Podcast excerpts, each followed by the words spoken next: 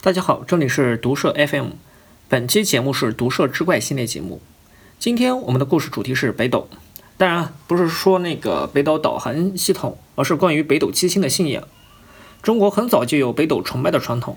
今年五月份啊，郑州的考古学院公布了双槐树古国时代的都邑遗址的相关成果，确认其是距今大概约为五千三百年的仰韶文化中晚期巨型聚落的遗址。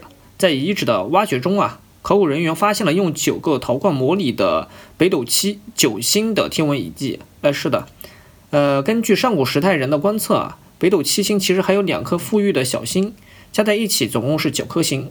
只不过啊，是七颗明亮的星更能能够更容易被看到，所以在先秦时代的典籍中就有记载：北斗九星，七剑二影。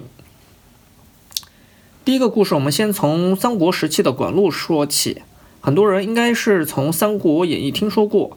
呃，管路是在第六十九回卜周易管路之机讨汉贼五成死节登场。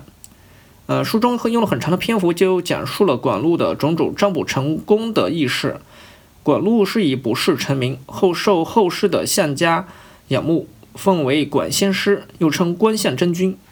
他呀，在八九岁的时候就很喜欢抬头看天上的星星，遇到不认识的星星就问人。因为他晚上看星星不肯睡觉，他父母怕耽误他睡眠，就禁止他看星星。但是管路啊，还是不肯睡。他说啊，我虽年小，但眼中啊喜欢看星星，连家鸡野鸟都知道天时，更何况人呢？他常常在地上画日月星辰，说出的话呀，也非常也非常人所言。就连学问很深的人都认为他是一个大义之才。不过按我的说法呀，孩子不肯睡觉，多半是要打一顿就好了。好吧，这是个玩笑。管路从小就喜欢关心，还后来还真有一个关于他跟北斗之间的故事。管路来到平原县，见到一个叫严超的年轻人。管路看他面色异常，就说他呀不到成年就会死去。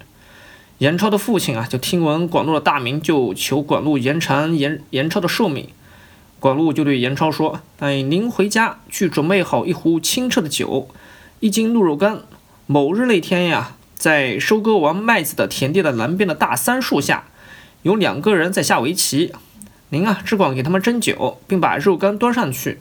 等他们喝完了杯里的酒，你就给他再给他们斟上，只把嗯，直到把酒喝完为止。如果他们问你，你就只管跟他们磕头作揖，不要说话。这样一定就会有人来搭救你的。”严超就按照管路的话去去了，果然啊，就看到两个人在那边下围棋。严超就拿了肉干蒸了酒放在他们面前，那两个人啊，一心扑在下棋上，只管喝酒吃肉，也不回头看看这酒这肉从哪边来的。这酒斟了好几次啊，呃，坐在北边的人突然看见严超在边上，就责问道：“哎，你为什么待在这儿？”严超啊，只管向他磕头磕头作揖。坐在南边的人又说道：“啊，刚才还吃他的酒肉了，难道就不一点情面不讲吗？”坐在北边的人就说：“哎，他的寿命啊，在文书上已经写定了。”坐在南边上的人就说：“把你的文书借我看一下。”他看到文书上所记载严超的寿命只有十九岁，就把笔在九和勾到十字上面，就对严超说：“啊，我救你一下，就让你活到九十岁吧。”严超拜谢后就回去了。管路对严超说。哎，这可是真是帮了您大忙了！我也很高兴能够延长你的寿命。坐在北边的人是北斗星，坐在南边的人是南斗星。南斗星主管生，北斗星管死，所以只要成了胎，都是在南斗星那边定好了日子，再在北斗星那边定好死日。有什么请求就得向北斗星诉说，所以后来就有那个南斗助生，北斗助死的说法。大家也熟知啊，诸葛亮也曾使用七星灯续命的之术。不过后来也是失败了。到了唐朝啊，关于这北斗崇拜的信仰是有增无减。在佛教中，多闻天王比沙门天就是四大天王的首领，也是北方的守护神。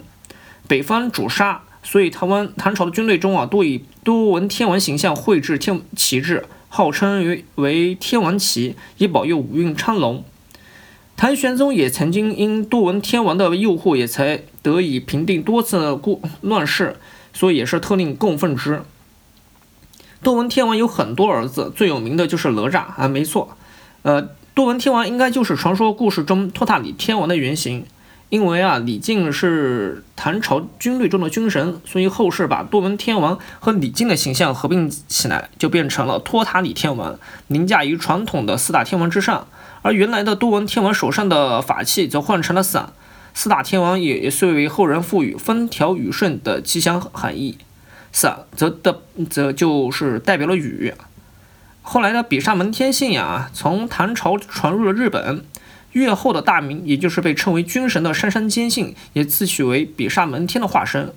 比巴比萨门天也是被日本的民间信仰吸收，成成为了七福神之一的武神。哎，这个聊的有点远了，我们重新再聊回北斗。北斗信仰呀，本来属于道教信仰，到了唐朝，就是佛教密教流行，也是将北斗信仰吸收了进来。密教中的北斗七星延命经就是其中的代表作。在这部经经中啊，就是北斗七星都是跟古佛一一对应的。唐代高僧一行就曾撰有北斗七星护魔法，此法就是祈求北斗七星以延命增福。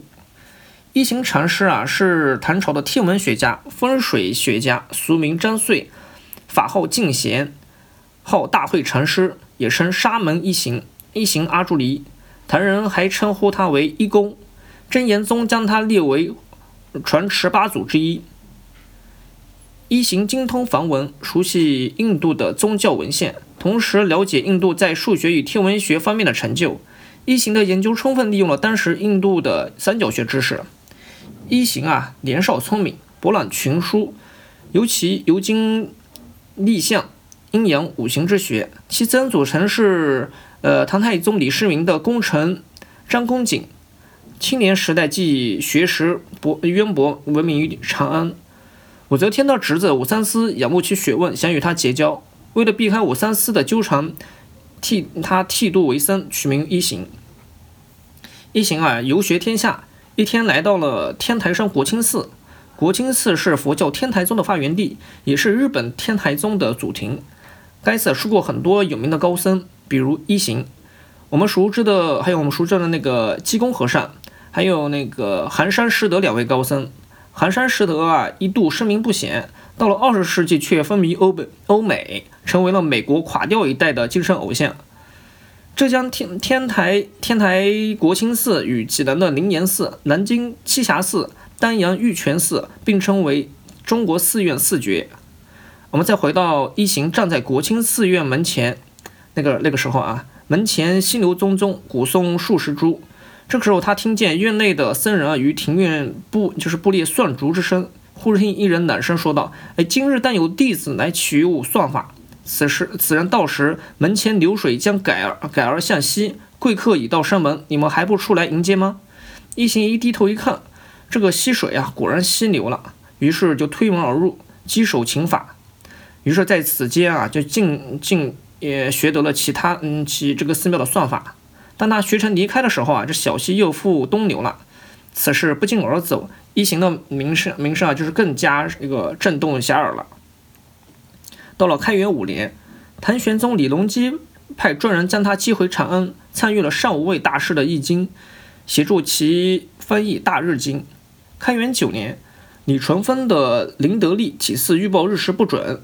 李淳风，大家应该听说过。传闻中，他跟袁天罡被认为是《推背图》的作者。唐玄宗就招了一行去修订新历大眼历。